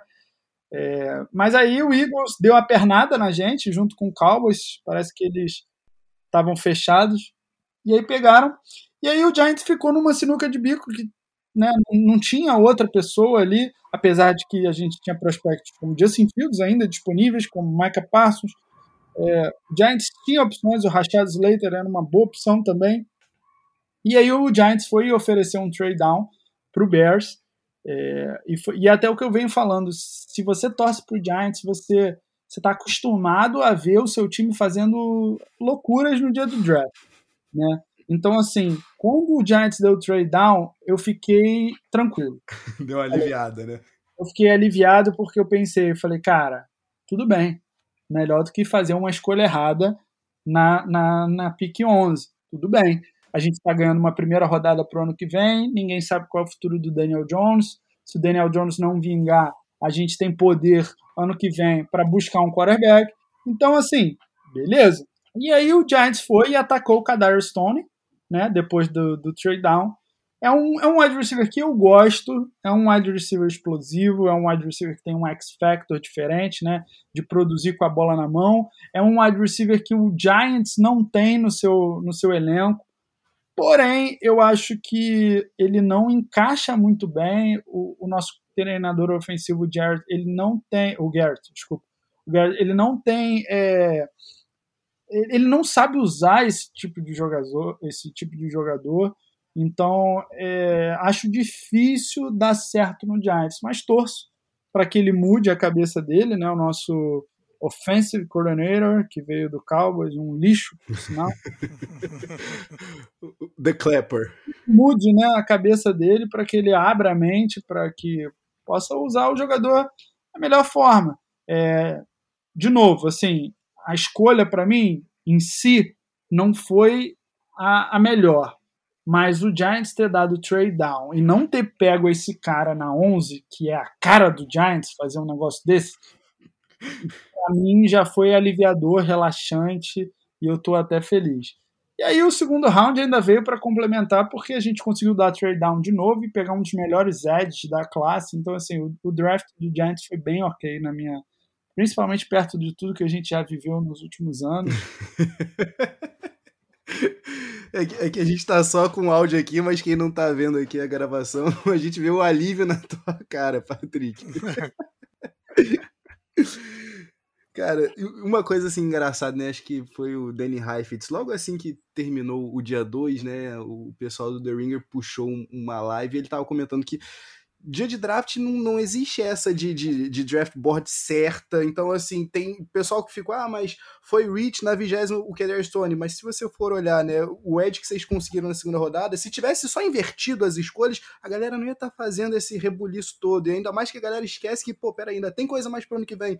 Eu, eu gostei, tá? Eu acho que vocês, no final das contas, conseguiram tirar um, um, uma boa limonada desse limão aí que, que, que esse combo Cowboys Eagles fez com, com vocês. exatamente. Dava para ser melhor? Dava. Dava para uhum. ser melhor. É, senti falta de, de OL, senti falta de OL. Queria muito é, prospectos ali do, do segundo dia, até do terceiro dia tinha gente boa para vir, mas parece que a nossa comissão técnica está bem fechada com a nossa OL, está bem otimista. Eu não tô, mas ela parece estar. Tá. É, e é torcer para eles estarem certos eu estar tá errado, né? e para a gente fechar aqui só essa parte dos prospects, Patrick, super rapidinho aqui, você que começou né, no lado menos glamouroso do jogo, escolhe aí e diz um, um jogador defensivo que você queria enaltecer dessa classe. Cara, tem dois, né? É, eu, eu, gostava, eu, gostava, muito do Micah Parsons. É, para mim é um cara que é game changer. É, me lembra muito Devin White, né? O, o, o linebacker do Tampa, agora que teve uma puta temporada. É, queria ele no Giants, mas é, o cara que era torcedor fanático do Cowboys, família fanática pelo Cowboys. No último jogo dele é, foi no estádio do, do, do Cowboys no AT&T, ele que queria continuar a carreira dele lá. Então, assim, é difícil trazer um cara desse, né? Um, é, é, complicado. E outro jogador que eu sou, assim, sou muito fã é o Patrick Surtain, né? Cornerback de, de Alabama. É um cara que tem todas as ferramentas, né? Eu, eu adoro ver isso. É, eu, eu gosto quando o cara é bom em tudo, sabe? Ele não precisa ser espetacular em alguma coisa, porque normalmente esses caras viram bust. Uhum. É, o cara que ele tem. É, só abrir um parêntese, porque na minha concepção de atleta, o cara que tem todas as qualidades normalmente é o cara que trabalha mais duro. Por quê? Porque para você conseguir ser bom em um monte de coisa, você tem que ter gastado muita energia naquilo. E se você gastou muita energia naquilo, cara, você só me mostra que você é um, é um puta de atleta. Quem não quer um cara desse? Né? O Patrick tem, tem tudo, tem todas as qualidades. E, e, uma das maiores qualidades que eu tenho num corner é o cara que ajuda o jogo corrido. E o Patrick Surtain é, porra, agressivaço, é um cara que sou muito fã. Então, assim, para mim, nesse draft eram os dois caras que eu mais gostava. É, a gente Excelente. vai ficar aqui dividir esse. vamos ter que assistir duas vezes, né? Michael Parsons contra os nossos times, mas estou contigo, não tinha o que fazer. Ainda mais o... ter um infiltrado na nossa franquia, não, tá maluco. É, não. cara, tá, tá complicado para mim, porque eu vou ver jogadores que eu gosto muito jogando por times que são rivais, né? É, porque eu vejo o Devonta Smith no Eagles, eu vejo Parsons no Cowboys. É, eu vejo um, um, wide receiver que Washington draftou no, no quinto round, que para mim foi um puta steal, que é o Diami Brown, de North Carolina, que era um cara que eu gostava bastante. Então, assim, é, é foda. Esse tipo de é difícil. Bravo. Omaha! Omaha! Cara, então, é, cara, sensacional é, ouvir aí tuas, tuas opiniões. A gente, é, a gente tentou trazer é, o, as, as, principais storylines do draft, porque é, esses foram picks que geraram muita controvérsia, né, tanto de um lado como do outro. E, mas agora a gente vai para o que a gente chama aqui de. O, o Tavinho gosta de chamar de pinga-fogo, que é o nosso Fire Round, onde a gente pegou algumas perguntinhas, a gente passou para o Patrick, para a gente poder, ele poder responder aqui para a gente. Então, assim, eu vou, vai funcionar dessa forma. Eu vou fazer a pergunta para o Patrick e ele me diz ali quem que ele separou, quem que ele achou para responder aquela pergunta específica. Beleza? Então vamos lá. Na sua opinião, quem que você acha que saiu vencedor do draft? Se tivesse que botar um time, quem que saiu vencedor? Cara, eu separei cinco. Pode ser? Claro, manda o top 5. Com toda certeza. Tá, então é, nessa ordem, é, meu, meu né, vou começar de baixo para cima, para ficar mais. Uhum. Emocionante. Rufem os tambores. Tá, meu, meu quinto time foi o Patriots. É, cara, é, há, um, um, mês e meio atrás, mais ou menos, quando não tinha nenhum boom de Mac Jones, eu, eu virei pra galera e falei, cara, Mac Jones no Patriots seria um fit perfeito. Porque o Nick Saban e o Bill Belichick são muito amigos, eles rodam o mesmo tipo de jogo. Mac Jones é a cara do Patriots. E aí veio todo aquele boom de Mac Jones no 49ers e eu falei, cara, me esquisito isso, porra. Enfim, e aí, cara, acabou, porra, sobrando, acabou caindo o Mac Jones na 15, o Patriots não precisou se movimentar A gente sabe que Cam Newton não é o QB do futuro. É, então, tenho, tenho, certeza que o Mac Jones, que é um cara que trabalhou com Nick Saban, porra, trabalhando junto com Bill Belichick, é um cara que vai estar tá pronto para carregar esse ataque aí. E eu acho que, que vai dar bom. E além disso, cara, além do Mac Jones, o Patriots ainda pegou o melhor jogador de linha defensiva no segundo round, mano. Armor, também de Alabama. Então, mano, eu falei, caraca, bicho, os caras tiraram onda máxima. Tiraram onda máxima. E ainda teve o Perkins, que era um dos melhores edges dessa classe também na 3. Então, assim, porra. Chato. Como é que eu. Não, não tem como. Pra mim, o Patriots está tá no topo do topo. Mandou muito bem. Mandou muito bem. E mandou bem, eu vou explicar o porquê. Porque o Bill Belichick ele se movimentou na free agents, supriu todas as needs que o time tinha, e quando chegou no draft, ele podia pegar os melhores prospectos que, que caísse. E foi o que foi. Só já de Ainda bem que eles não né, draftaram ninguém no primeiro round. Porque se tivesse, era Bush, certo. Tá vendo? Só fiquei naquela expectativa de um wide receiver ali, melhor estilo em Kill Harry. É, mas eu acho que o Patriots também deve jogar em personnel 12 esse ano, porque Ainda mais com os dois Tyrants, né? Harry e, e o. John e o, Smith. É, e o Smith. É, vai ter o Aguilar para esticar o campo. É, eu acho que é um é bom ataque, cara. É um bom ataque. Outro time que mandou muito bem, na minha opinião, foi o Jets. É, pegou o seu QB do futuro. É, apesar de eu ter, como eu disse para vocês, ter alguns receios com ele, é, ele é o franchise QB, ele é o cara, é, é um prospecto melhor que o Sam Darnold era, na época que eles pegaram o Sam Darnold. Então, gostei muito da agressividade deles terem dado trade up para pegar o Vera Tucker, que, na minha opinião, é o melhor prospecto de guarda aí depois do Quentin Nelson.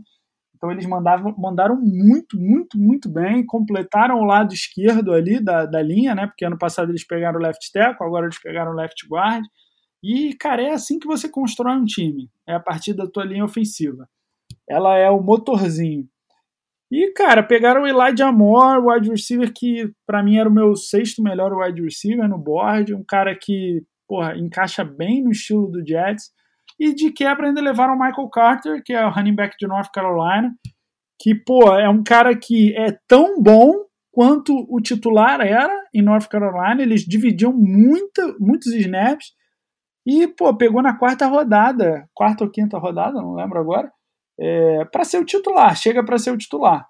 Então, para mim, Jets também tirou onda. A gente até conversando com, com o JJ, né, no, na gravação do Jets no ar, a gente tava falando ainda chega com fresh legs, né, dividindo aí o backfield com o Javonta, é, tem tudo para pelo menos dá um caldo maior do que Frank Gore e seus 723 anos, né, Patrick? Ah, sem dúvida, sem dúvida. É um cara que chega aí para para agregar pra caramba nesse ataque. Eles vão correr bastante wide zone, né, que, que eles chamam hoje em dia, que são as corridas abertas, né, o estilo de jogo do, do Shanahan, que são é, as corridas em zona aberta, com possibilidade de play action, enfim. E o Elijah Moore também, o wide receiver, chega para ser esse X-Factor, né? Para trabalhar esses sweeps, essas movimentações antes do snap, né? os, os screens. E aí, no meu, o meu terceiro é, time, é, o Chargers, para mim, mandou muito bem. Chargers, cara, é, tava ali com, com o Darrison na cabeça para pegar o tackle e aí o Slater foi caindo, foi caindo, foi caindo. Quando eles viram, pegaram de repente o melhor tackle da classe, é, ou pelo menos o, o, o tackle mais pronto dessa classe para jogar agora, no Day One. Né, tá mais pronto que o Penei Sul. É, deu um caldo no. no... Caceta aí, tá vendo? Com o nome eu sou horrível. O maluco de Washington, o UDE, que foi, porra, no. Chase Young. Chase Young, porra. Chase. É o melhor, é o melhor jogo. Ele ganhou muito dinheiro com esse, com esse jogo, cara. Ele ganhou esse muito dinheiro com esse jogo. Foi, foi o tempo que fez ele. E não tem jeito, o maluco porra, pegou o melhor DE aí da, dos últimos tempos do college e bateu o cara. E aí, porra, ganhou o Slater no colo, né? Na, na pique 13. No segundo round, caiu o Asante Samuel, corner, que também era, tava assim, no meu board ele tava no top 5. E, cara, sobrou no segundo round porra, eu falei, caraca, mano. E ainda pegaram o Josh Palmer, wide receiver de Tennessee, que é muito bom também, cara, que é o cara que vai esticar o campo, era o cara que faltava nesse ataque. A gente tem o Mike Williams, que é o cara de posse, a gente tem o Keenan Allen, que é o cara do route running. A gente vai ter um cara para esticar o campo aí agora, então, assim, eu vejo o Chargers muito bem nessa temporada, muito bem. E os dois melhores times, na minha opinião, é... o, o segundo melhor foi o Browns. O, o, Browns mandou muito bem, pegou, pegou o Nilson no primeiro round. É... Para quem joga contra, contra o Mahomes numa possível final de conferência, não tem jeito, você tem que ter muito corner, cara, porque é muita gente para você marcar. É... o Browns tem um elenco no papel para ser campeão, né? talvez um dos melhores elencos da, da, da liga dependendo só do, do QB, do, o, o Baker ele só precisa fazer o básico que ele consegue levar esse, esse time a uma final de conferência. E aí pegou o Jock, né, o, é, o, o Caramoa, é, no um puta estilo no segundo round, era um cara que estava para muitos aí o melhor linebacker depois do, do Micah Parsons, acabou Foguete. caindo. Foi, é, o cara, bicho, puta estilo e de novo, pegou o Anthony Swartz, o cara que, porra, possivelmente aí vai para a Olimpíada, correr, cara mais rápido desse draft aí para esticar o campo. Então, assim, cara, quando você consegue ir atrás das suas needs, né, do, da, das suas principais necessidades do teu time e consegue pegar bons valores, não tem como tu não mandar bem no draft, entendeu? Essa é, essa é a regra, é, essa é a, é, é a receita do bolo. E o, o Bears também, né? O Bears para mim foi o primeiro, é, só de ter pego o field. Só aí já dava para dar um a mais pros caras, porque, pô, é, caiu no colo aí o, o Justin Fields para ser o QB do futuro. E de quebra ainda pegou o Tevin Jenkins, o tackle, no segundo round. Que o cara tava para ser top 20, caiu pro segundo round. Porra, aí esquece, dá, não tem como. Melhor draft aí da história do Bears. É, se pegar, na verdade, se você pegar o Justin Fields e ele for hit, não importa qualquer que seja os seus outros picks, mas você foi. É, eu acho que o, o torcedor do Chicago Bears pode estar tá feliz porque eles foram agressivos, porque eles viram valor e subiram. Não tiveram medo, né? É, não tiveram medo de subir, de dar o que precisava subir para poder pegar o valor. Então, Tevin Jenkins no segundo round, eu falei assim: não é possível que ninguém tá vendo que isso está acontecendo. Não é possível que isso está rolando. É, assim, é umas coisas que a gente não entende, né? Que, às vezes os caras têm um olho biônico lá e eles sabem de coisas que a gente não sabe, porque não é possível. Beleza, depois desse top 5, então, quem que para você é o jogador mais pronto do dia 1 e jogador mais pronto do dia 2? Cara, jogador pronto do dia 1, não tem como falar do Lawrence, né? O Lawrence saiu do high school, chegou no college, foi campeão universitário, pronto, ele é um cara que nasceu pronto, né? É, o Jamar Chase é um cara pronto também, tem, ele já tem o NFL Body, que, que eles chamam, né? Um corpo porra, de, de, de wide receiver de NFL. O Kyle Pitts, que é um cara surreal, né? É um cara que, uhum. porra, tá, né, né, se o Julio Jones não for embora do Falcons, Jesus amado. Pesadelo, né? Sorri, Flavinho. Sorri, Flavinho. Se o Julio Jones não for embora, é possivelmente o melhor trio de recebedores da NFL, sem, sem nem olhar para o lado. Porque o Julio Jones um dos melhores wide receivers aí da, da, última década. O Calvin Ridley, eu sou fã demais do cara. O cara joga demais. O cara é absurdo. E, porra, e o Kyle Pitts trabalhando no meio ali, Outros caras que eu Outro, outros dois jogadores que eu vejo muito prontos é o Patrick Surtain e o Vera Tucker. São caras que é, assim, dominaram nas posições que jogaram. Então, quando o cara domina no, no college, assim, de forma tão é, clara, para mim ele está pronto para chegar na NFL e jogar bem. E do dia 2, cara, é, Javonta Williams, running back de North Carolina.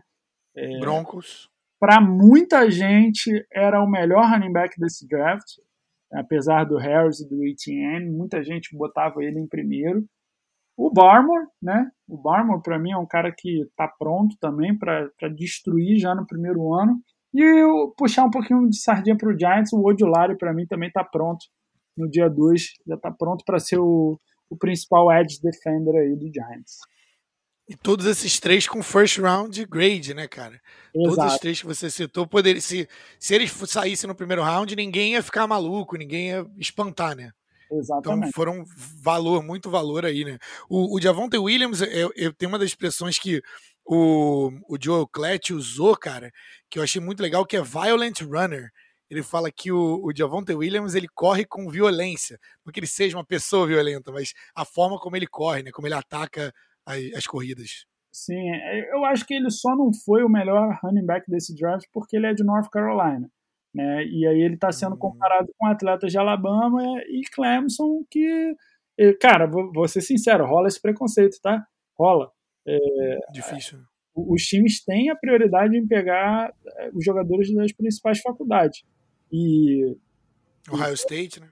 É, foi até o que o Otávio falou, cara. É, é a questão da resiliência, porque para um cara desse, para um Harris, para um Etienne se destacar numa faculdade grande dessa, onde você tem Nick Saban, W. Sweeney, é, entre outras faculdades que a gente pode botar aí, Ohio State, LSU, o cara tem que ralar muito, o cara tem que ser muito bom para ele ser, tipo assim, titular incontestável.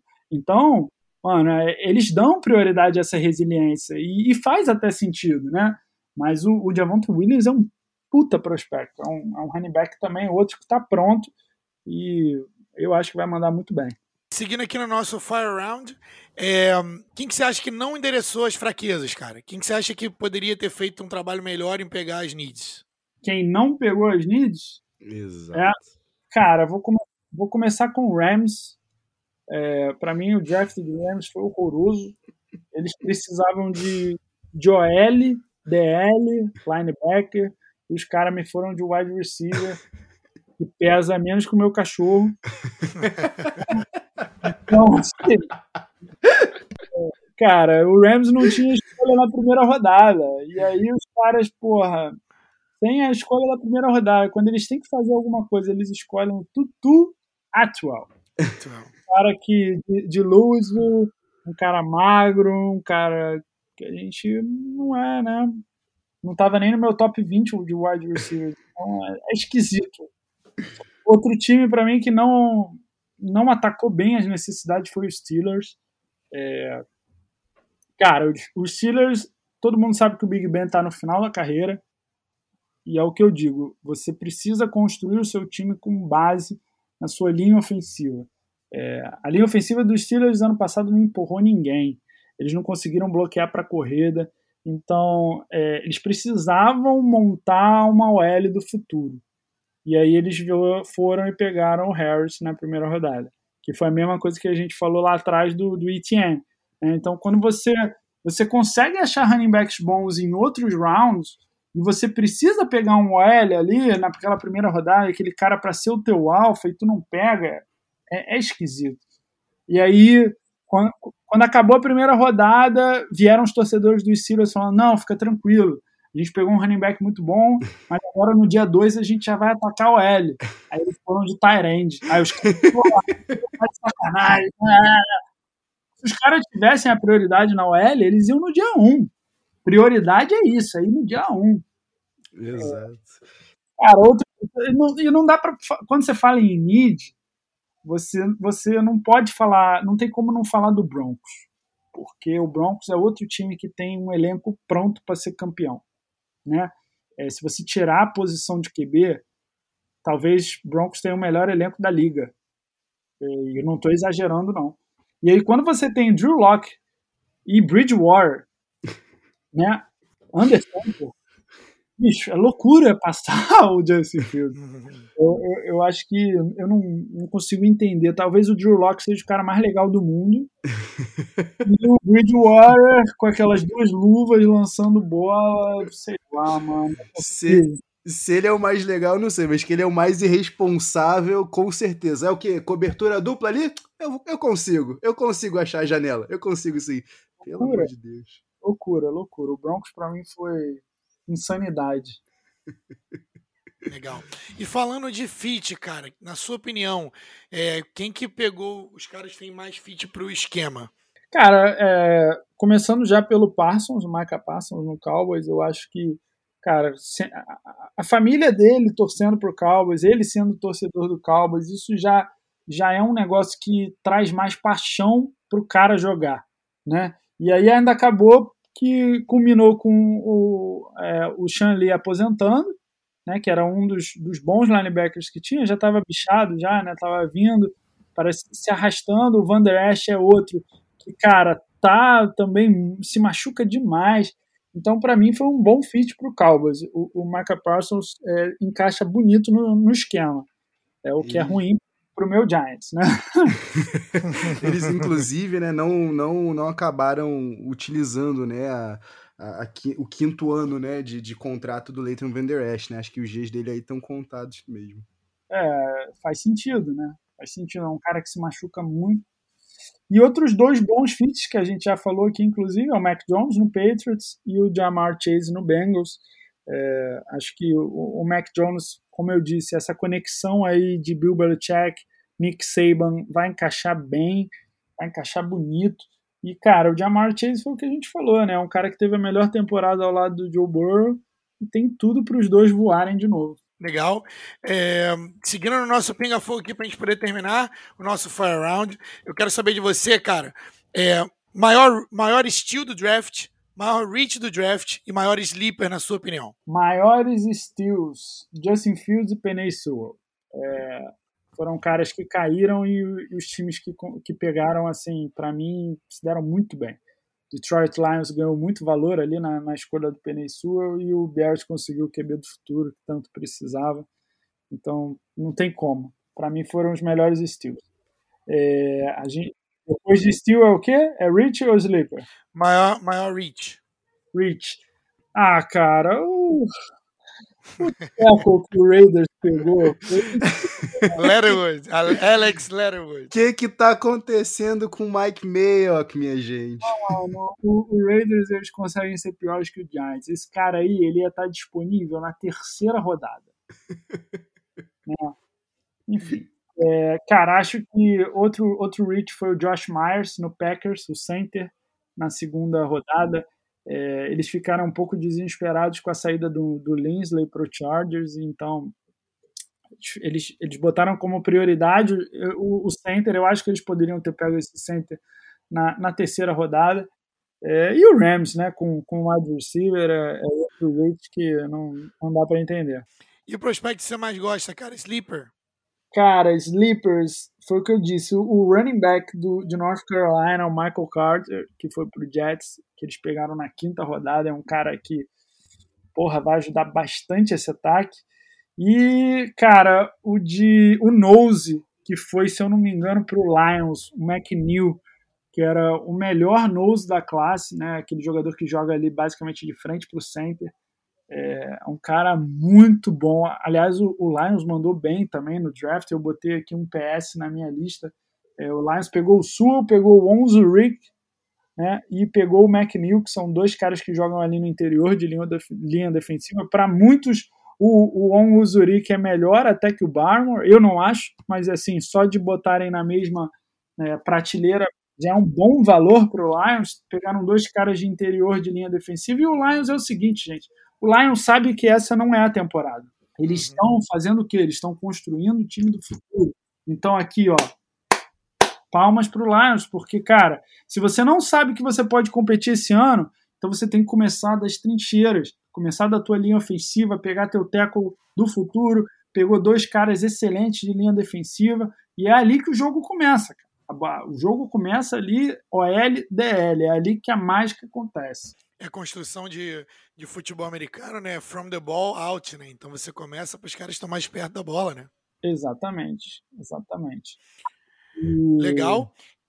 que mais? que mais? Tem mais tem mais sleeper aí? Não, eu acho que a gente ia pro late round, né? É, então, o que, eu, o que eu ia, que eu ia terminar aqui era falando o seguinte: quero que você avalie a classe como um todo, se você acha que é uma classe boa ou não, e late rounders se você tiver, porque geralmente lá também são os long shots, né? São aqueles caras que às vezes são athletic freaks, às vezes o, os caras estão meio, estão meio assim de, de pegar nos primeiros rounds, mas que tem uma, uma, às vezes o cara é especialista em uma coisa específica dentro do campo. Quem que você tem aí de late rounder? É, na verdade, a gente esqueceu de falar das trocas, né? Eu, eu, eu, acho assim, a gente já falou, mas eu acho que Giants e Vikings com, com trade down mandaram bem. É, o uhum. Giants na primeira e na segunda rodada mandou bem no trade down. Então, assim, ponto para o Giants. E, e, falando em trade up, o Bears e o Jets, né? Os dois mandaram bem, subindo na primeira rodada, pegando é, Justin Fields e Vera Tucker, é, respectivamente. Então, mandaram muito bem. Sobre o late round, cara, eu sou muito fã do Diami Brown, wide receiver de North Carolina.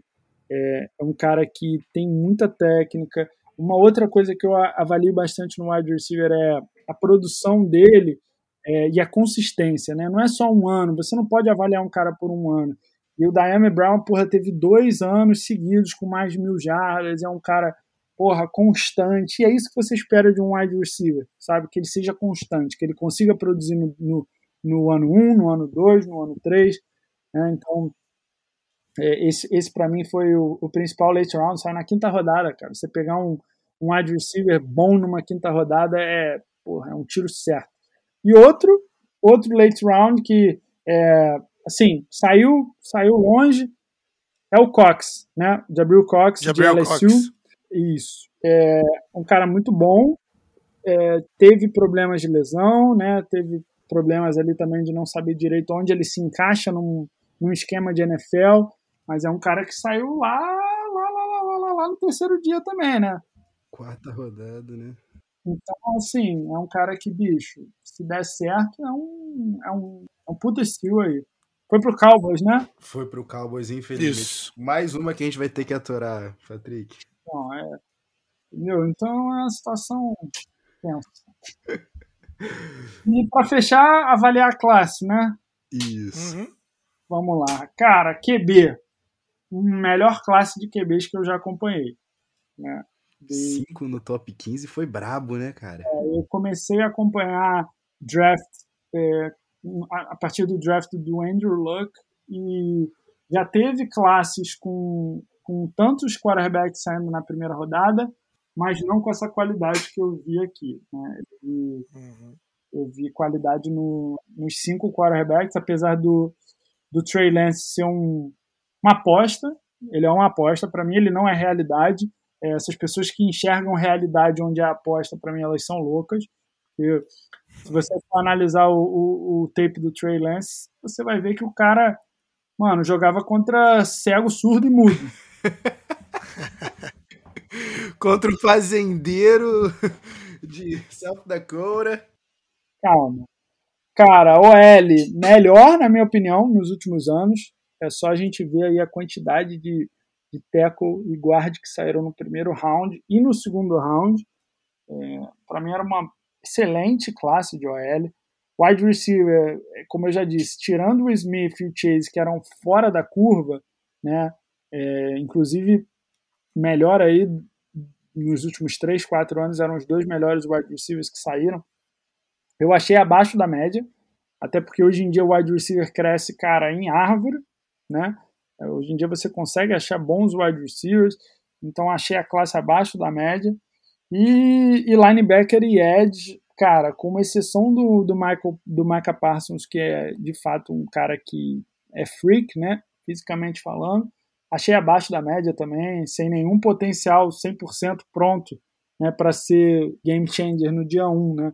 É, a, gente, a gente tem visto e a gente está acostumado a excelentes edges né, saindo no, pô, no top 5, aquele cara que vai atrás do QB e essa classe deixou a desejar. Cara, que maneiro. E a gente tem, a gente tem também, né? É, o, os caras que conseguem achar valor, como você falou, né? No quinto, sexto round, esses caras eles acabam potencializando o time, né, cara? Porque é, eles, eles acabam pegando valor de segundo, terceiro round no, lá, lá na frente, né? Lá, lá na frente do draft, né? No, no day 3. Sim, sim, sem dúvida. Sem dúvida. Show de bola. Então é, a gente termina aqui o nosso bloco 2. Beleza? A gente vai falar no bloco 3 já já sobre é, a RFA, Real Football Academy. O que, que você pode fazer para você conhecer um pouquinho mais da Real Football Academy, você mesmo que está escutando a gente e que vocês me perguntam toda hora no e-mail, na DM. É, então a gente vai falar um pouquinho de Rio Football Academy. Fica ligado no bloco 3. 319, 319, Show de bola, voltamos aqui no bloco 3 do nosso podcast de hoje, com ele, Patrick do Tom, CEO, owner e técnico da Rio Football Academy. Cara, e eu queria que você falasse um pouquinho pra gente, isso é um espaço para você falar da RFA. É um projeto super sensacional, a gente já acompanha, a gente já é fã há algum tempo. E eu queria falar, queria que você falasse um pouquinho pra gente, cara, é, do que, que vocês fazem, como que é a experiência dos atletas lá, quais são os casos de sucesso que você já tem mais de 40 atletas em é, futebol americano nos Estados Unidos. Então conta um pouquinho pra gente do que é a Rio, a Rio Football Academy. É, então, Flávio, nosso objetivo é, é enviar, sempre foi, né, dar oportunidade para os nossos atletas aprenderem o esporte desde cedo. Oportunidade que eu é, e o meu sócio Ramon a gente não teve quando era mais novo. Então, a gente recebe atletas a partir dos 7 anos até os 23, e o nosso objetivo é dar a base para eles, ensinar o esporte e o quanto mais cedo possível mandar esses caras lá para fora para conseguirem oportunidade de bolsa, né, seja em high school, seja em college, o que for, mandar esses caras lá para fora e dar oportunidade, primeiro, deles saírem desse país, né, terem uma, um, uma, um estudo né, é, por conta do esporte, e segundo, para realizar o sonho que é jogar futebol americano. É, hoje em dia você tem muito mais acesso ao esporte do que a gente tinha antigamente, e, e essa molecada aí tá com muita vontade de, de conhecer, tá com muita vontade de aprender. Então, esse sempre foi o nosso objetivo. Nesses últimos sete anos aí a gente já enviou mais 40 meninos, como você disse, México, Estados Unidos, Canadá, e inclusive a gente tem um atleta nosso que está tá jogando divisão 1 de college, né? Tá um passo aí de para NFL. É, essa, essa, próxima temporada aí vai dizer quem ele é de verdade, né? Que é a última temporada dele na faculdade. Não consigo nem imaginar um cara desse indo para NFL seria surreal, né? Quer e... dar um shout-out aí pro seu, pro seu parceiro, pro seu ex-aluno aí?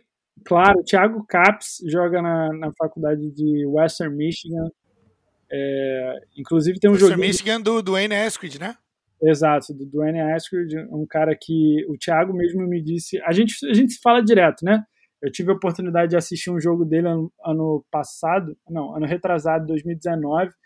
É, ele, ele pegou, pegou os tickets para mim lá. Eu estava nos Estados Unidos na época e eles iam jogar contra Michigan State. E era o primeiro jogo dele fora de casa, né? Ele nunca. Ele, ele, ele tinha estreado na, na temporada 5 de 5 field goals né, em casa. Caraca. Até a faculdade de Western Michigan é uma faculdade de, pô, 25 mil pessoas, 30 mil pessoas no estádio. E aí ele falou, cara, a gente vai jogar contra Michigan State, tal, não sei o que, vem, não, não, não, beleza. Eu fui, eu tava mais nervoso que ele, cara. eu, eu tava que eu não aguentava, porque o Thiago foi um menino que. É, eu fui kicker durante muito tempo, fui, fui kicker é, duas vezes seleção do campeonato, né? É, enfim. E, e, eu treinava com o CAPS, a gente treinava toda terça e quinta, é, individual, né? Kicker é, é um ser humano triste, né? Porque ele não tem amigos. Treina sozinho. Isolado. Isolado, e a gente treinava toda terça e quinta. Então, para mim, ele é, um, ele, é, ele é diferente, né? A gente ficou oito meses treinando até ele, até ele ir para os Estados Unidos. Ele também foi um cara que passou, foi para o Canadá, jogou no Canadá, depois do Canadá foi para uma Junior College, para porque não tinha recebido oferta, jogou a Junior College, e aí ele recebeu uma oferta de Western Michigan. E aí, quando eu cheguei lá em, em Michigan, né, que eu, eu andei 15 horas de carro para poder ver o jogo do Thiago, né? Quando eu entrei no estádio e eu olhei ele aquecendo, né, antes do jogo, porque eu fiz questão de ser um dos primeiros a entrar. Falei, caraca, mano, tudo que o moleque passou, tá... veio aquele filme, sabe? E aí eu fui vendo o estádio encher, fui vendo o estádio encher, eu falei, meu Deus, vai ficar na frente de 90 Imagina mil pessoas. Você sentiu, né? Caraca, mano, tinha 88 mil pessoas naquele dia no estádio. E aí no primeiro, no primeiro quarto do jogo, o ataque dele chegou na linha de, de 50 para chutar um field goal de 50. Eu falei, pelo amor de Deus, não vou. Cara, porra, já é difícil. 88 mil pessoas pra botar um moleque pra chutar um chute de 50 jardas? Qual é, cara? Que isso? Pô, e aí ele errou o chute. Né? Porra, 50 jardas é um chute muito difícil. Acabou que o Western Michigan perdeu aquele jogo, porque Michigan State é superior, né? É, powerhouse, né? É. Mas aí depois ele fez ali é, dois field goals, dois extra points naquele jogo se redimiu do primeiro field goal errado. Mas é um, é um cara que, porra, ele é, ele é muito. Ele leva o lema da RFA muito à frente, o grind to the notice. É um cara que, uhum. cara, treina muito, muito focado. E não é à toa. Esses são esses os caras que chegam. Essa é a verdade. O que você é tinha verdade. falado, né, mano? Shout aí pro nosso Thiago Caps. É. E deixa eu te falar, cara, se um dos nossos ouvintes, eu tô escutando aqui, tô, escutando você e quero começar no futebol americano, não sei nada ou sei alguma coisa, já joguei, gosto do esporte, quero saber como que eles fazem para te achar, como eles fazem para começar no futebol americano. Cara, se você se você tem é, entre 7 e 23 anos, ou se você tem algum familiar entre essa idade, é só colar no nosso Instagram, arroba Rio Football Academy, manda um direct lá, você vai ser bem atendido. Pode chamar pelo WhatsApp também, tem o link lá para você acessar o WhatsApp. Se você é mais velho que 23 anos, você, não, você ainda tem a oportunidade de aprender futebol americano. A gente disponibiliza treinos particulares para a galera dessa idade, principalmente quem procura entrar num dos times, né, Flamengo, Vasco, é, recebe um treinamento diferenciado, é, pronto para você poder chegar nos times e mandar bem, né, ser, ter uma entrada mais fácil no esporte, a entrada é essa que a gente não teve, que teve que aprender tudo na marra. Né? Então a porta de entrada é lá no, lá no nosso Instagram, arroba Rio Football Academy, e pode chamar pelo WhatsApp, pode mandar e-mail, que a galera tá sempre pronta para responder. Se, se não morar no Rio, tem problema, Patrick? Então, Flávio, se for atleta, não. A gente tem um trabalho muito legal de consultoria online para quem já é atleta. E, assim, a gente atende, a gente tem mais de 100 atletas pelo Brasil na, na consultoria online. Só que para quem ainda não é atleta, a gente recomenda os nossos cursos online, que são é, é o melhor custo-benefício. Você consegue adquirir nossos cursos por R$ 29,00 e você aprende a posição do zero. Né? Então, você não vai ficar perdido, a gente vai te dar tudo a base para partir daquilo ali você fundamentar teu jogo e, e sair cada vez melhor. Então fica aí o recadinho, galera. Não tem mais desculpa, hein? Para você que sempre quis fazer, para você que sempre quis conhecer e entender mais. Às vezes, você, às vezes você não quer ser atleta, mas às vezes você quer ser coach, né? E tentar enveredar por essa área. Cara, o, o Patrick e a Rio Futebol Academy é o caminho e muito maneiro o trabalho deles, posso falar de perto. Os caras são é, sensacionais, segue eles lá. Patrick, a gente termina por aqui hoje. Eu queria, é, em nome do Pets e Regatas Podcast, te agradecer muito pelo seu tempo, cara, de estar aqui com a gente e de fazer esse trabalho aí que você se preparou para estar aqui com a gente, para falar dos próximos, falar do draft, que é uma parada que é, a gente gosta muito. Eu, com certeza, o Tavinho vai ter a oportunidade de falar, mas eu com certeza poderia falar contigo cinco horas sobre isso aqui, abrir uma cerveja e comer uns petisquinhos falando contigo. Então, cara, muito obrigado pelo seu tempo, viu? Pô, eu que agradeço, Flávio. Cara, a resenha foi, foi muito boa. Tô até meio sem voz aqui já de tanto que eu falei. É, depois que você vai botando a cara nas redes sociais e vai falando, você acaba falando mais rápido, né? Porque você quer prender a atenção das pessoas e quer otimizar. Então, pensando que eu já falo rápido, pensando que, porra, a gente tá aqui há duas horas, eu caraca, mano, eu falei demais. São duas horas de conteúdo que eu tenho certeza que nossos ouvintes vão curtir, tenho certeza absoluta. Patrick, Flavinho falou e só torna a dizer, meu amigo, super obrigado. Você tava falando aí do, do, do Tiagão, eu tava pensando, né? O que, que não deve passar na tua cabeça chegar cedo, né? No, lá no, no, no, no estádio. E, e, pensar, né? Tudo que você. Tudo que você já. Quanto, quantos treinos você já não deve ter tido com, com o Thiago, né? Na barra, né? O, o, e aí chegar e ver o cara, né? No, no, no high, quase no high stage, né? Performando deve ser uma sensação indescritível, né, mano? Foi, foi legal porque o que, que acontece? A gente, a gente tem outro kicker, né? Que, a, que tá seguindo o mesmo caminho do Thiago, que também treinou comigo. Esse é até um pouquinho mais próximo, porque namorou minha irmã. da família, quase. É, já terminaram, mas tive que aturar aqui em casa. E aí eu encontrei com ele na metade do caminho, né? Peguei ele no, no colégio dele lá em, em, em Virgínia. É, e aí, cara, peguei ele, levei ele para o jogo, o Thiago conseguiu ingresso para nós dois, e a gente entrou no estádio naquele momento de aquecimento lá. E, cara, quando o Thiago me viu, ele, ele, assim, o estádio não estava cheio ainda, devia ter, sei lá, umas duas mil pessoas, mas ele, ele sabia mais ou menos aonde eu ia ficar. Quando ele bateu o olho em mim, ele largou o aquecimento. Tipo, ele foi lá no paredão. Tem o vídeo, né? Porque o meu, meu ex-cunhado filmou. Então, assim, foi, foi um momento, tanto dele quanto meu, de, de tipo, sabe, porra, mano, passamos por várias paradas, sacou? É? E tamo aqui, chegamos aqui, sacou? Então, assim, só de lembrar eu já fico, porra, arrepiado. E é para ficar eu bem. tô animado e eu nem tava lá. É, cara. É, Vida longa Real Football Academy. Super obrigado de coração, meu amigo. A casa tá mais que aberta para você. Foi um prazer trocar essa ideia, irmão. Muito obrigado mesmo. Obrigado, eu que agradeço, gente, de verdade. Para finalizar, é, Tavinho, fala para fala os nossos ouvintes onde eles podem achar os nossos episódios e conversar com Pés e Regatas. Perfeitinho. Galera que tá escutando a gente aqui, encontra a gente em todas as redes sociais pelo arroba Peds e Regatas, né? Pela nossa mailbag, querendo tirar alguma informação com direto com a Real Football Academy, né? realfootballcamp@gmail.com e o Peds e Regatas aqui é a nossa mailbag, você consegue falar com a gente pelo pedesregatas@gmail.com. Repetindo, pedesregatas@gmail.com.